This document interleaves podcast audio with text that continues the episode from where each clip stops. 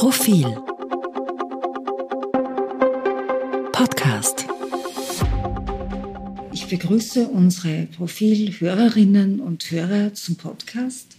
Heute mit Erika Pluha, die Sängerin, Schauspielerin, Autorin, Künstlerin. Ähm, ein Anlass ist ihr neues Buch, das sie herausgebracht hat, aber wir sprechen natürlich nicht nur über ihr Buch, sondern über ihr Leben und über ihr Frausein und über ihr Alter. Das wollte sie ja. nämlich unbedingt. Und ja, ich stelle uns noch vor, das ist Lena Leibertseder und Christa Zöchling, Autorinnen des Profil. Guten Tag. Guten Tag. Guten Tag. Guten Tag. Ja. Wir beginnen gleich mit Ihrem neuen Buch, das gerade erschienen ist. Hedwig heißt man doch nicht mehr. Das sind sehr starke autobiografische Züge drinnen, wenn ich jetzt nicht zu viel vermute. Wie viel Erika Pluha steckt in der Hedwig? Meine Liebe, ich werde ständig bei jedem meiner Bücher, und ich habe schon eine Anzahl von Büchern herausgegeben, bei mir fragt man natürlich immer nach dem autografischen, also biografischen Bezug, weil man mich auch vorher schon ganz anders kennengelernt hat, als Schauspielerin endlos lang und so weiter und als Sängerin. Ich bin ja der Meinung, dass jeder Mensch, der fiktiv schreibt, also Belletristik schreibt, also wenn das nicht äh, Sachbücher sind, schreibt jeder irgendwie mit, ich nenne es immer mit der Kompetenz der eigenen Erfahrung. Also etwas fließt immer ein. Aber gerade auch das Buch Hedwig heißt man doch nicht mehr, ist letztlich ein fiktiver Lebensbericht, so haben wir es auch genannt. Ich kann sagen, was daran wirklich was mit meiner Biografie zu tun hat, das ist die Wohnung, der Raum, in der sich äh, das Geschehen dieses Buches abspielt. Das war tatsächlich ehemals die Wohnung meiner Großmutter in der Schlösselgasse die ich unglaublich in Erinnerung habe, weil ich war ja ein Kriegskind, ich bin 39 geboren und nach diesen traumatischen Erfahrungen des Krieges war ich dann hinterher sehr stolz und freudig. Durch die zerbombte Stadt bin ich schon mit der Straßenbahn gefahren bis zum Landesgericht und bin die Floriani-Gasse hinaufgegangen und bin in diese Wohnung meiner Oma gegangen, die ich sehr geliebt habe. Und diese Wohnung, so sehr man mit im, im, im Alter dass ich habe, viele Erinnerungen sich irgendwie verlieren oder verschwimmen. Aber diese Wohnung weiß ich glasklar, noch ganz genau. Und einfach das Geschehen in dieser Wohnung äh, geschehen zu lassen, das, das war schon was Biografisches. Aber diese Hedwig, also die Protagonistin in diesem Buch, ist eine Frau im Alter, wie soll ich sagen, so meiner Töchter.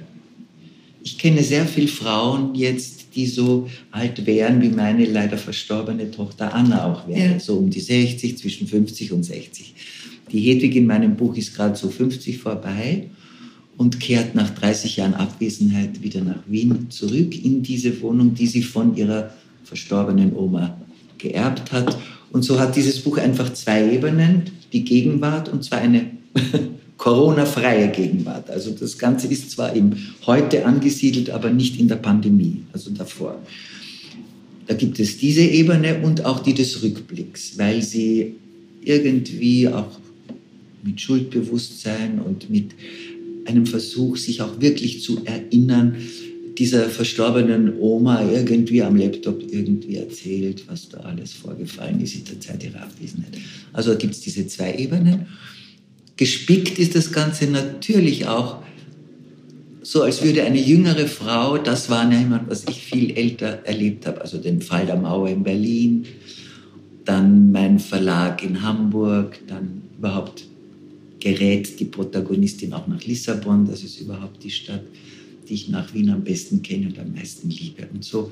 Also ist es ein, ein, ein, eine Mischung natürlich aus biografischen Aspekten, aber die Geschichte selbst ist eine erfundene. Und das ist mir wichtig, denn äh, als ich dann so als, als Kind meine allerersten Lebenserfahrungen äh, hatte, die mit Bomben zu tun hatten und mit Katastrophe und mit Angst, Darum tut es mir so leid, dass das rundum auf Erden immer wieder geschieht und dass Kinder das immer wieder so erfahren müssen. Das ist wirklich traumatisierend und das verfolgt mich auch bis heute, wenn eine Sirene anfängt, dringt mir das sofort in die Seele und so. Aber nachdem wir also die ganze Familie diesen Krieg überlebt hatten und ich in die Schule gehen durfte, war ich sofort so davon angetan, dass man schreiben kann, dass man lesen kann, dass man dann schreibend etwas erfinden kann. Dann war ich bald im Theater und dann war ich im Kino. Also für mich stand sofort fest, dass ich einen Weg gehen will, der sich mit einem Leben befasst, das nicht nur mein eigenes ist. Dass ich also immer neben meinen eigenen Lebenserfahrungen, neben meinem eigenen Lebensweg immer die Möglichkeit habe, Leben zu imaginieren. Deswegen bin ich auch Schauspielerin geworden, weil da ist man sofort in einer anderen Figur, erlebt man anderes, das man zwar in sich selbst suchen muss. Also in diesem Sinn auch mein letztes Buch, die Hedwig. Hedwig heißt man doch nicht mehr. Letztendlich mit allen Ingredienzien meines eigenen Lebens natürlich versehen, ein fiktiver Lebensbericht. Hast du als Kind, also bist du ins Theater gegangen, gegangen als Jugendliche, wo du dann irgendjemanden, wo du dir gedacht hast, ich möchte auch auf die Bühne? Also gab es da so einen Moment oder einen Schauspieler oder einen Film? Na, lustigerweise, weil wir von meiner Oma sprechen, die hat in der Schlösselgasse gewohnt und war mit mir im Rathauspark. Mhm. Und da war das Burgtheater noch mit Brettern zugenagelt mhm. und kaputt. Und sie ist mit mir gesessen und hat mir halt erzählt, wie schön das für sie war, früher in diesem Burgtheater und so. Und ich als Kind habe mir damals gedacht, jö, ich weiß, dass ich irgendwie gedacht habe, das, das wäre was da, da zu spielen oder so. Und als ich dann am Ende der Schauspielschule äh, sofort ans Burgtheater als Elevin engagiert wurde, dann ist mir dieser Kindergedanke wieder eingefallen, dass ich mir das eigentlich irgendwie schon als Kind gewünscht habe. Und damals habe ich mir gedacht, wenn man Wünsche aussendet, werden sie sich erfüllen. Gut, das habe ich dann ein bisschen revidiert. Man sendet haufenweise Wünsche aus, die sich nicht erfüllen. Nein, ich bin dann noch dann natürlich sehr bald, habe in Floridsdorf gewohnt, bin die lange Strecke bis zum Ronacher gefahren. Damals war das Burgtheater noch im Ronacher untergebracht. Auf Stehplatz, habe mich angestellt, war auf Stehplatz und habe Theater sehr, sehr, sehr schnell also in mich aufgesogen. Aus welchen sozialen Verhältnissen stammst du denn? Aus, meine, meine Eltern waren beide musisch. Also meine mhm. Mutter war als junge, als junge Frau, als Mädchen in der sogenannten Kunstgewerbeschule, das wäre mhm. jetzt die Akademie und war eine hochbegabte Malerin und so weiter. Sie hat das ohnehin mhm. später dann immer bereut, dass sie mit Ehe und Kindern, dass sie das symptomatisch für ihre Frauengeneration dann nicht mehr weiterverfolgt hat. Mein Vater hingegen war sehr toll an der Gitarre und hat auch Lieder komponiert und so. Also sie waren musisch, aber es war äh, eher ein sehr bescheidenes Aufwachsen, vor allem nach dem Krieg. Mein Vater war dann irgendwo ein Angestellter, meine Mutter war Hausfrau. Aber ich war sofort im Gymnasium, im Floridsdorfer Gymnasium. Und dort hatte ich großes Glück. Äh, ich hatte eine Geschichtsprofessorin, Frau Dr. Eleonore Zimmermann. Ihr Name sei du gepriesen. Den Namen noch. Ja, den weiß ich wirklich, obwohl ich mir äh, eigentlich überhaupt Namen nie merke. Aber den werde ich mir immer merken, denn diese Frau hat uns wirklich äh, in meiner Generation alles gesagt. Holocaust, Verfolgung, KZ, alles. Hitler. Sie hat so sogar, ja, sie hat uns sogar Schmalfilme gezeigt im Zeichensaal. Mhm. Mitschülerinnen sind, sind auf die Toilette und haben erbrochen vor. So. Mhm. Dann, aber dann sind natürlich andere Eltern, die eben alle Nazis waren, sind dann empört in die Schule gekommen, was denn diese Professorin uns da erzählt. Dann hatte ich außerdem noch das Glück, dass die Direktorin, deren Namen habe ich mir auch gemerkt, Dr. Stella Kleinlöw, oh. Ist, ist euch ein, ja, Begriff? Ja, war, war eine sozialdemokratische ja. Jüdin und Abgeordnete. Die hat natürlich auf diese Eltern, diese Schimpfenden überhaupt keine Rücksicht genommen. Und ich habe also als als junges Mädchen in der Schule bin ich von diesen zwei Frauen so geprägt worden und bin eine Antifaschistin geworden fürs ganze Leben. Also mhm. das Glück hatte ich. Mein Vater war natürlich auch ein Nazi, kein, kein ganz böser oder wie man sagt, niemanden umgebracht, war kein KZ-Führer oder ja. aber er war Nazi, ja. wie heute alle Nazis waren. Und ich bin dann auf meine Eltern losgegangen mhm. und habe sie beschimpft und habe mich empört aber sehr früh. Die waren ganz still. Und deswegen konnte ich dann, die haben, sich, die haben sich natürlich, die wussten auch nichts zu sagen. Mhm. Und da ich meinen Zorn so früh loswerden konnte, habe ich ihnen dann später quasi, konnte ich sie wieder lieb haben. Und war dann zum Beispiel am Theater immer sehr bedacht, mit auf die Gegenwartsbewältigung aufmerksam zu machen. Wenn nämlich Kolleginnen oder Kollegen so sicher waren, was die Paula Wessely hätte tun sollen und so weiter, mit der ich übrigens auch gespielt habe und die sich bei mir sehr über ihre Vergangenheit eigentlich auch beklagt hat und bedauert hat, was, sie, was da passiert ist, dann habe ich immer gesagt, passt ihr mal auf, was ihr jetzt tut was für Blödheiten ihr macht, um irgendeine Rolle zu kriegen. Werbung macht ihr dumme Serien. Also, das ist alles nicht so gefährlich, aber passt mal auf, wie ihr die Gegenwart so bewältigt, dass man euch hinterher niemals einen Vorwurf machen kann, auch politisch. Also da war ich dann immer eigentlich mit meinen Mitstreitern am Theater sehr streng, wenn sie so sicher waren. Wie sie gehandelt Ja. hätten. Dann habe ich gesagt, was, denk, überle überlege mal, wenn, wenn du jetzt aufhören müsstest, den Beruf auszuüben, aus Anstand, würdest du das tun oder würdest du unanständig werden? Und mit dieser Frage gehe ich eigentlich durchs Leben. Dieses wäre den Anfängen und einmal bei sich selber anzufangen, das wurde mir dann immer bewusster. Also nach diesem Beginn am Gymnasium, ich war keine besondere 68erin, weil da hatte ich so viel zu tun mit einer komplizierten Ehe und mit dem Kind und dem Beruf und so. Eigentlich wieder voll in ein politisches Bewusstsein, ja, Bewusstsein kann man sagen, eingestiegen bin ich, als ich kurz danach diese portugiesische Nelkenrevolution näher erfahren habe. 1975. 72 war das, glaube ich, schon. 72 schon? Ja, ich glaube, so genau weiß ich es nicht. Jedenfalls ganz kurz danach bin ich mit dem Antonio D'Almeida, den ich hier in Wien kennengelernt habe, der war hier Kulturattaché und ist ein sehr wunderbarer Komponist, Musiker, sehr bekannt in Portugal. Durch den habe ich dann auch mit dem habe ich zusammengearbeitet all die Jahre und habe Portugal wirklich gut kennengelernt. Aber damals habe ich eben wirklich äh, dieses, dieser, diesen ganzen Umbruch in Portugal eben politisch miterlebt. Und das hat mich sehr inspiriert, würde ich sagen, mir auch hierzulande und überhaupt weltweit politisches Geschehen sehr genau anzuschauen. Und ja, ich kann schon sagen, dass ich dann in einem übergeordneten Sinn, ich bin nie einer Partei beigetreten, aber ich bin schon ein politischer Mensch.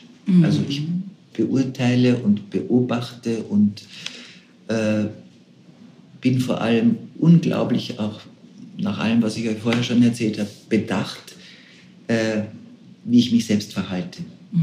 Weil ich der Meinung bin, schon zwischen zwei Menschen kann ein Krieg entstehen und potenziert ist es dann ein Weltkrieg. Also wie verhalte ich mich im kleineren Rahmen und wie verhalte ich mich vor allem im öffentlich aufscheinenden Rahmen, wenn man dann eine Person öffentlichen Interesses wird, wie das so schön heißt.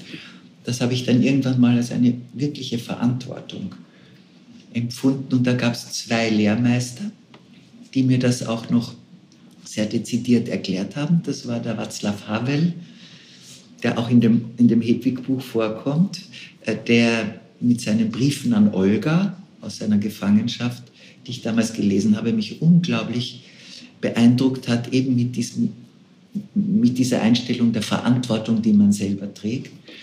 Und auch der Viktor Frankl spricht davon, dass man Antworten zu geben hat, wenn man lebt. Dass man auf das Leben antwortet. Und das ist ja dann sofort die Verantwortung.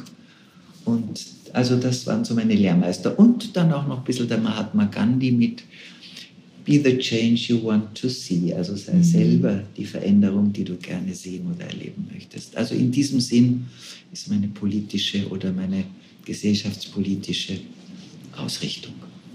Vielleicht, bevor ich mich da jetzt ein bisschen rausziehe, aber eine Frage noch. Hast du das gewusst von Franz Antl?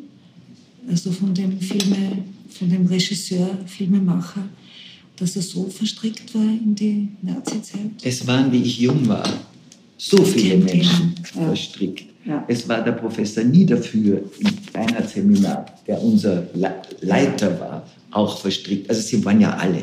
Und das geht ja. ja auch gar nicht anders. Man hat ja nicht alle Nazis umgebracht nachher. Ja. Das waren ja nicht alle beim Nürnberger Prozess angeklagt, sondern da, da waren unendlich viele. In allen, in allen Strukturen und Bereichen unseres Lebens waren da noch die alten Nazis oder die halbalten Nazis. Mhm. Und sitzen ja jetzt auch wieder die Faschisten überall herum. Und der Rechtspopulismus, äh, was ist das anderes? Wenn wir jetzt diese Demos haben gegen Corona, da mischen sich die Nazis mit mhm. den spirituellen Menschen. Also das ist überhaupt eine seltsame Mixtur an, ja. an Widerstand. Also diese faschistoide Einstellung, die ist ja, steckt ja in einem gewissen Prozentsatz der Menschheit. Und wenn man dann noch ein bisschen Angst hinein initiiert, dann hat man ganz schnell wieder den Faschismus. Also, ja, also aber, aber der Antl hat mich an, an und für sich nie sehr interessiert. Seine Filme haben mich nicht interessiert. Ja. Also mit dem hatte ich auch nichts zu tun. Auch in meinem Schauspielerleben ja. gab es keinen Franz Antl. Also Gut. Und dann hat er aber doch, äh, was weiß ich, mit dem Merkat hat er ja gedreht, einen antifaschistischen Film. Also ja. entweder hat er sich dann doch gewandelt oder war, ihm dann, oder war das dann doch opportuner plötzlich. Nicht in der Kreisky-Ära war dann, nicht als wir dann, als sich eben unser Österreich langsam eigentlich in eine sehr funktionierende Sozialdemokratie hinüber verwandelt hat. Auch Demokratie damit. Also, eben, ja. ja. Also Nein, aber, aber der, der Antl war für mich also nur da ein Fall unter vielen Fällen. Ja. Du hast jetzt vorher über deine Politisierung gesprochen und dass dir deine Geschichtelehrerin, die Frau Zimmermann, sehr stark antifaschistisch geprägt hat. Was würdest du jetzt als Antifaschistin zur aktuellen politischen Gemengelage sagen? Also ich, ich bin mit unserer, unserer derzeitigen Regierung natürlich sehr, sehr unzufrieden weil das ist eine verborgene Rechtslastigkeit. Nicht? Äh, der, ich habe gerade gelesen auch äh, der, vom, vom Steinhauer, der sagt, wir brauchen keinen Kickel, wir haben eh den Kurz. Also was der Herr Kickel aufführt, ist so letztklassig und so gruselig, dass, dass ich sogar, es mir sogar widerstrebt, das, das müsste man vergessen, dass mhm. natürlich die Medien so einen Menschen, weil er dann Parteivorsitzender wird, wieder aufwendig in so Talks und, und medial hochschaukeln, das bestürzt mich sehr. Diesen Mann müsste man unter den Tisch kehren, einfach vergessen. Aber er hat Anhänger, er sagt irgendwas, das mit Hass und mit, mit einem plumpen Dagegensein zu tun hat, da findet man immer Anhänger. Ich meine, was ich zum Beispiel in meinem Leben sehr drastisch erlebt habe, und was mir vor Augen geführt hat, was es eigentlich im Menschen, also äh, was da lauert, das war, als meine Tochter starb mit 37 Jahren und das war die Zeit, als ich ganz offen und ganz dezidiert gegen Jörg Haider war. Damals konnte man noch keinen Shitstorm äh, erreichen, sondern musste man schon noch schreiben, anonym. Aber habe hab ich viele Briefe bekommen, mhm. wie gut mir das, es geschieht mir schon recht, dass meine Tochter gestorben ist. Wirklich solche ja, Briefe?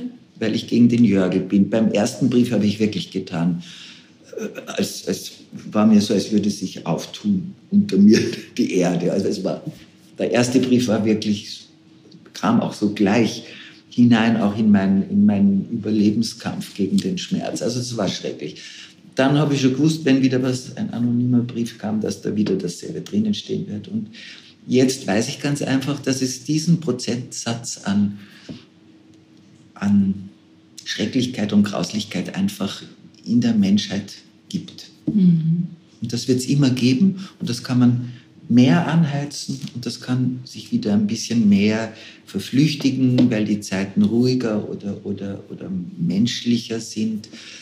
Ähm, nur da versuche ich nie außer Acht zu lassen, dass wir hier in diesem Land ja trotzdem, und trotzdem ist ein wichtiges Wort in meinem Leben, das gibt viele trotzdem Lied und das ist ein Begriff, den ich einfach für mich sehr nutze und brauche dass wir trotzdem sehr gesegnet hier leben. Ja, kann man wohl sagen. Das ist ja. die, wirklich die Gnade der Geburt, wenn man sich jetzt umschaut, wie es auf der Welt ausschaut. Also Und so gesehen leben wir in einem geordneten Land, in einem Land, wo man sich noch frei äußern kann, wo man natürlich, wenn man sich ganz frei äußert, vielleicht irgendwo äh, sich Feinde macht, ja, aber alles in einem Rahmen, der erträglich ist. Denn was zum Beispiel auch innerhalb der EU einig, einige Länder aufführen, ist ja auch schon wirklich betrüblich.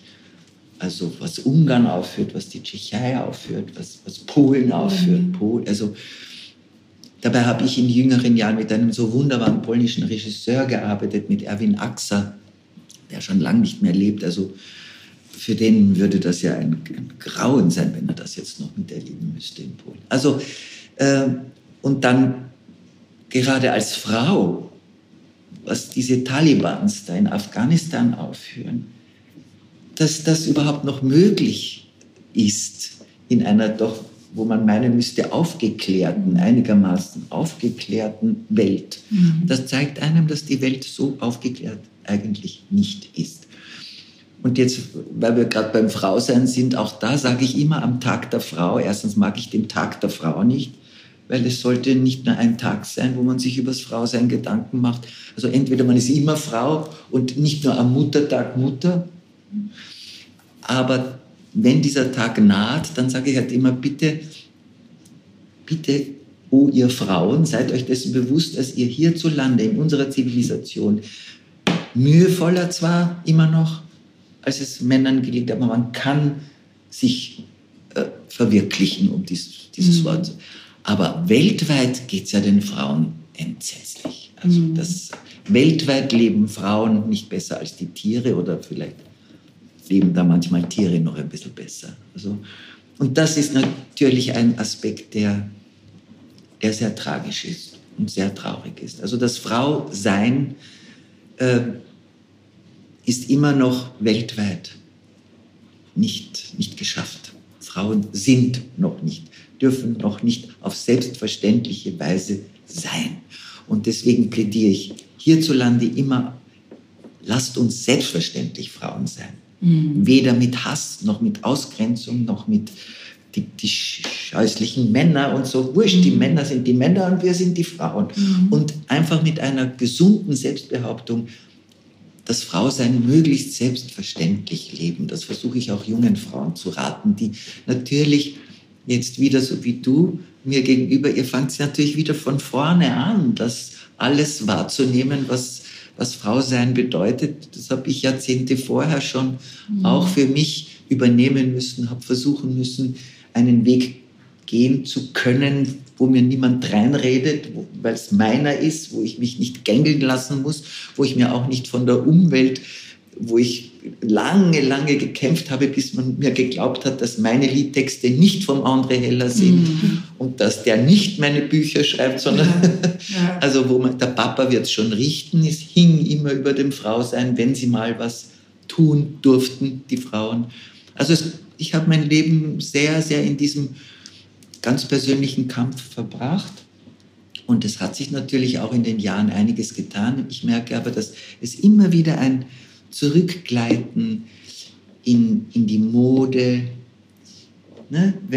die Mode ist immer so ein Sinnbild. Mhm wenn dann alles wieder so eng und puppig wird und dekoltiert wird und, und so, mhm. da, da, muss man sehr aufpassen als Frau, was, was man modisch bejaht, weil die Mode wird ja auch meist von Männern gemacht, seien es auch schwule Männer, die sehr viel vom Frausein verstehen, mhm. aber sehr selten machen das die Frauen ja selber. Mhm. Und äh, also auch dieses, dieses drauf aufpassen, dass man nicht dass es Frauen nicht zu mühevoll wird, selbstständig zu sein, sie sich doch dann ganz gerne wieder äh, in den Schutz einer Familie begeben, die von einem Mann finanziert wird.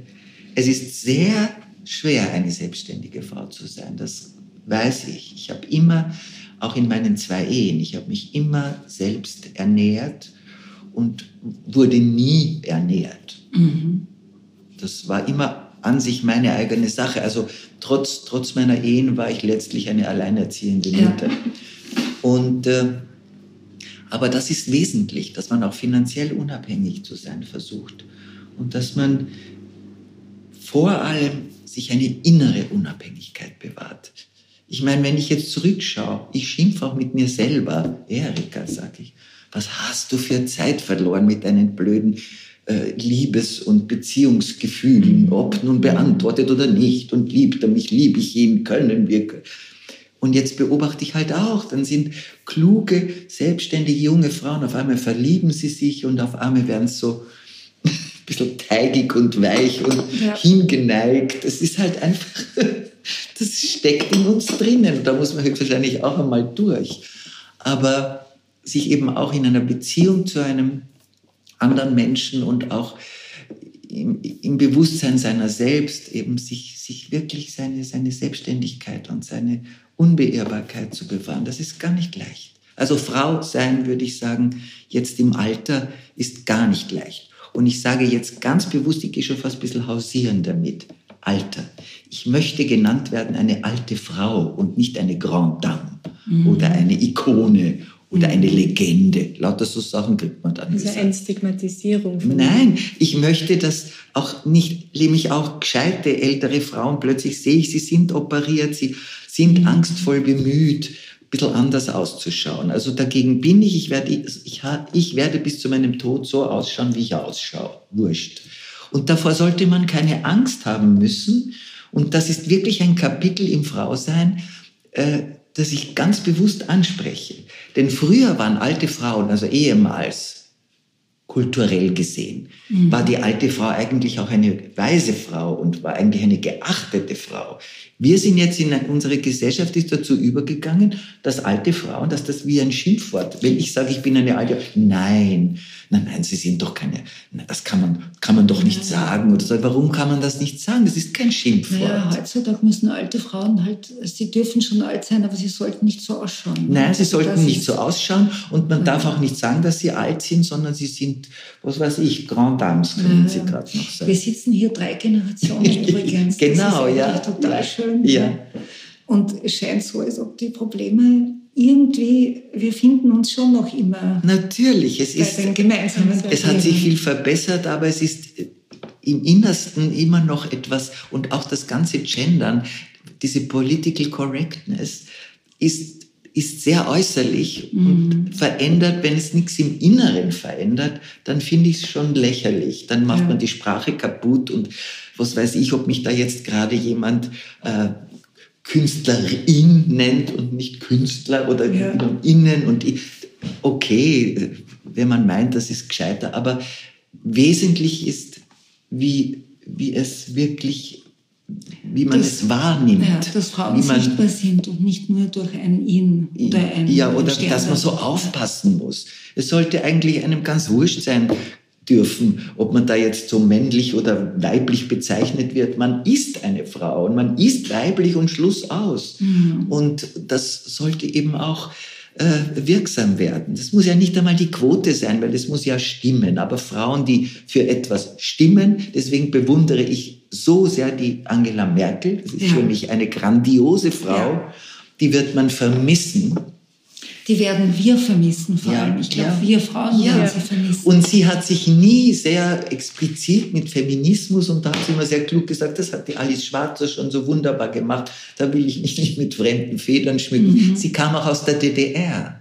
Und sogar war es auf einer Langspielplatte, die in der DDR mit meinen Liedern herauskam, mhm. haben die sogar in der DDR genommen das Lied Frau Lauf weg. Das war damals ein großes Emanzipationslied von mhm. mir, das war in der DDR ganz selbstverständlich. Ja.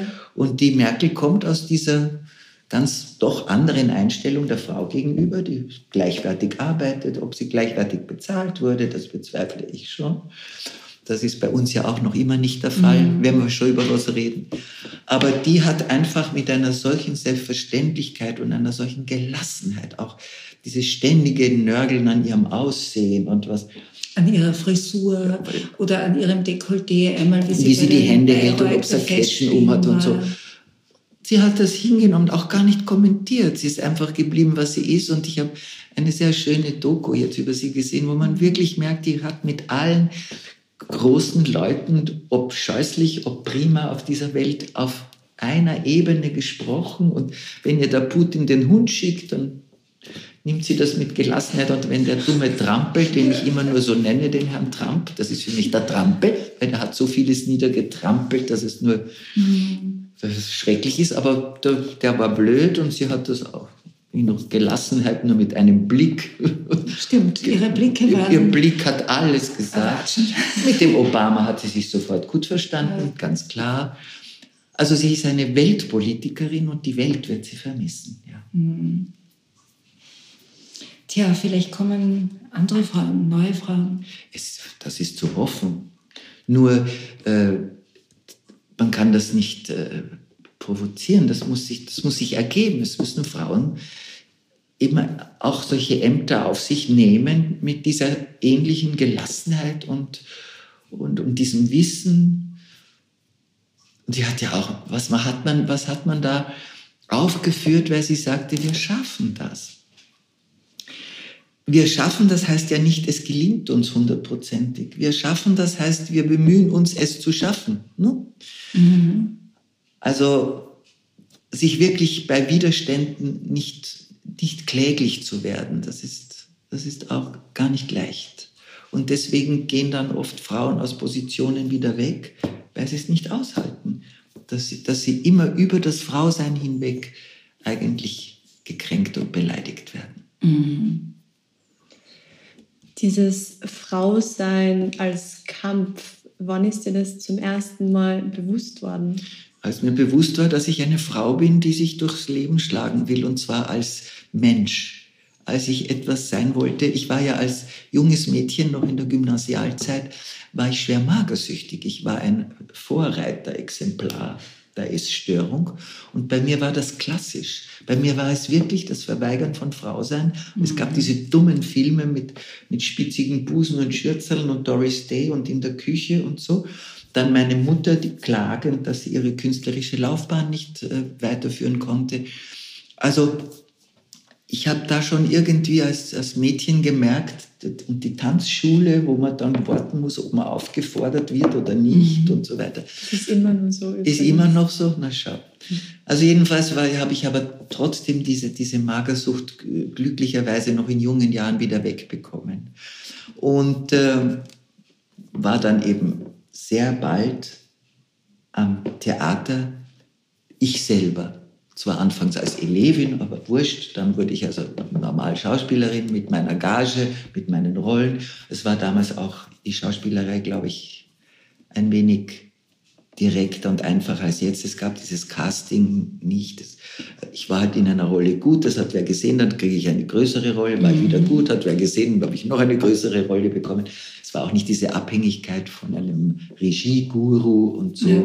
Jetzt müssen Schauspieler sehr, sehr kämpfen mhm. und sich sehr selber anpreisen mhm. und, und anbiedern und so. Also das musste ich nie. Und da war ich dann sehr bald einfach auch eine eigenständige Frau am Theater und, und hatte einfach auch mit Männern ganz anders zu tun wenn du Kollegen hast, mhm. dann hast du Kollegen und dann steht man gemeinsam auf der Bühne und dann ist das einfach eine, eine, eine gemeinsame Sache. Nicht? Und natürlich hat mich dann auch irgendwann mal die Alice Schwarzer ein bisschen geschnappt und mit mir gesprochen und war in Wien und war bei mir im Theater und war auch hier im Haus. Und war, ich war auf dem Titelbild der Emma und ich weiß noch genau, in der ganzen Zeit war ich natürlich sehr mit lesbischen Frauen konfrontiert. Vollkommen gar. Nur, die mochten mich immer sehr. Und ich habe mir das wirklich überprüft. Ich habe wirklich in mich hineingehorcht. Aber ich bin leider wirklich, also ich bin auf Männer fixiert. Wurscht. Und da war mir dann oft schwieriger, diese Avancen abzuwehren. Also bei Männern war ich schon gewöhnt. Die war ja um die Zeit herum nicht schier. Also ich habe. Kann man sagen. Ja. Also jedes MeToo gab es bei mir nicht. Ja. Ich habe immer gesagt, not me. Ich habe einfach Nein gesagt, Ausschluss. Ja. Ähm, und dann bei den Frauen war es mir dann oft ein bisschen schwieriger. Ich habe eine gute, gute Freundin gehabt, also die mich wirklich so geliebt hat, der ich dann gesagt habe, du, wenn je, dann du. Aber es, es geht nicht. Also ja. Und aber jedenfalls, äh, natürlich bin ich dann in diesen Kreisen um die Alice herum auch sehr mit, mit, wirklich mit dem Kampf konfrontiert worden.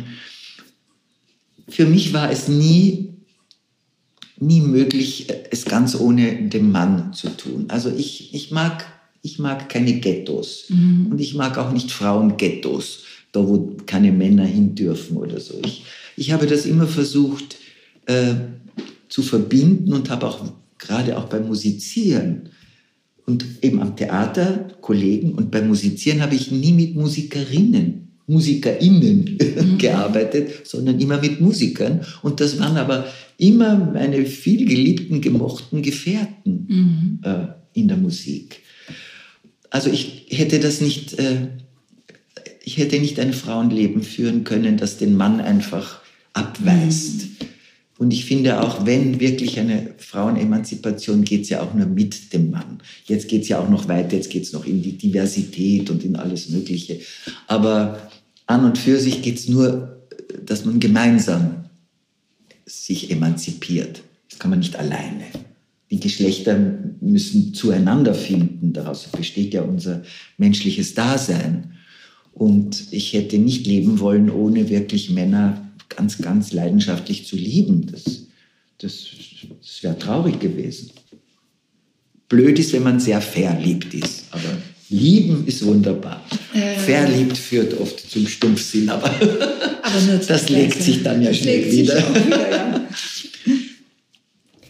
Ich würde nur gern was zu äh, MeToo fragen, weil du jetzt auch gesagt hast, dass sie der Beruf der Schauspielerinnen verändert hat. Glaubst du, dass es auch damit zu tun hat, dass MeToo irgendwie entstanden ist? Du, es sind ja lauter Frauen plötzlich äh, auferstanden, die das erzählt haben, dass ihnen das vor Jahrzehnten ja. passiert ist.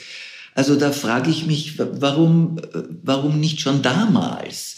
Äh, und dann wird mir das auch, es geht, mir war das auch zu, zu wenig, dass es nur um, um belästigte Filmstars oder ja. Schauspielerinnen geht, dass die Frauen getötet werden von Ehemännern, dass sie laufen, am laufenden Band vergewaltigt werden und zwar nicht nur von Afghanen, sondern mhm. von herzhaften, hiesigen Männern und dass wir so, wie, wie, wie viele Tote haben wir in diesem Jahr gehabt? Es sind jetzt ah. 21. Das ist doch ein Wahnsinn. Ja, das ist mir viel wichtiger als dieses Me Too. Also ich bin, habe ein, zu einem Regisseur wurde ich geschickt. Ich kann das ruhig sagen, weil den kennt eh keiner mehr. Das war Fritz Kortner. Oh, den Und, kennt man schon. ja, ja na gut. Jedenfalls hat man mich, er ist schon so lange ja, tot und so lange stimmt. weg. Also. Äh, jedenfalls hat man mich vom Burgtheater nach München geschickt, ihm vorzusprechen, ob ich die Desdemona spielen soll. Und ich bin also in seine kleine Münchner Wohnung und das war so eine enge Bibliothek. Und der gute Mann hat sich wirklich mir, ich möchte sagen, genähert und ich habe ihm einen Rempler gegeben. Und er flog also so ein bisschen gegen die Bücherwand. Ich sehe das immer noch sehr deutlich vor mir.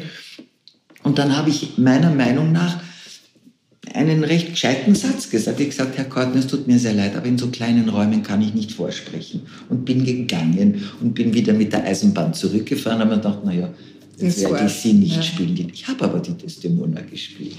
Und ich habe mich mit diesem Regisseur dann hinterher, entweder, entweder hat er Angst gehabt, ich sage was, oder entweder hat es ihm gefallen. Ich weiß es ja mhm. nicht.